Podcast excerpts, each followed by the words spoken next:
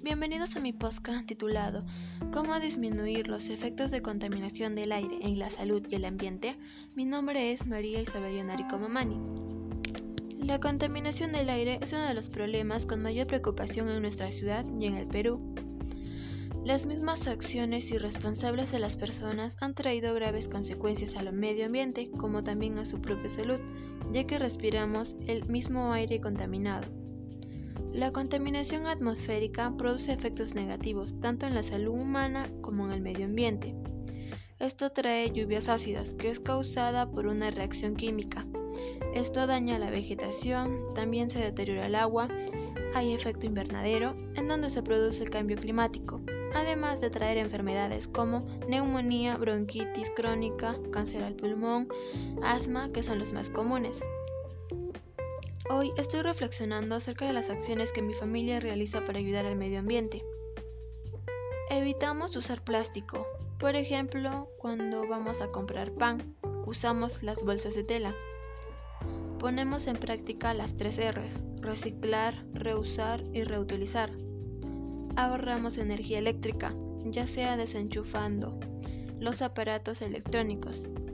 Cuidamos el agua. Ese es un problema muy frecuente y en mi familia reutilizamos el agua para otras actividades. Cuidamos las áreas verdes y en mi casa tenemos un huerto ya que las plantas contribuyen y limpian nuestro aire. También sería bueno plantar árboles. Somos muy organizados y no botamos basura donde sea, sino en el lugar indicado y a la hora indicada, y tratamos de no generar mucha basura. Esas son algunas acciones que mi familia realiza y ayuda al medio ambiente. Pero ¿qué más se puede hacer? Bien, se puede usar menos los automóviles y usar más bicicletas. Evitar usar aerosoles. Sería bueno contribuir en ciudades sostenibles para reducir el impacto ambiental negativo. Aprovechar la luz natural. El gobierno debería contribuir con ello y hacer algo también. Nosotros como sociedad debemos tomar conciencia con lo que estamos haciendo y cambiar esto, ya que la contaminación del aire es de mucha preocupación e importancia. También podemos tener en cuenta las recomendaciones planteadas anteriormente y con ello reducir la contaminación del aire y del medio ambiente porque como vimos tiene consecuencias graves.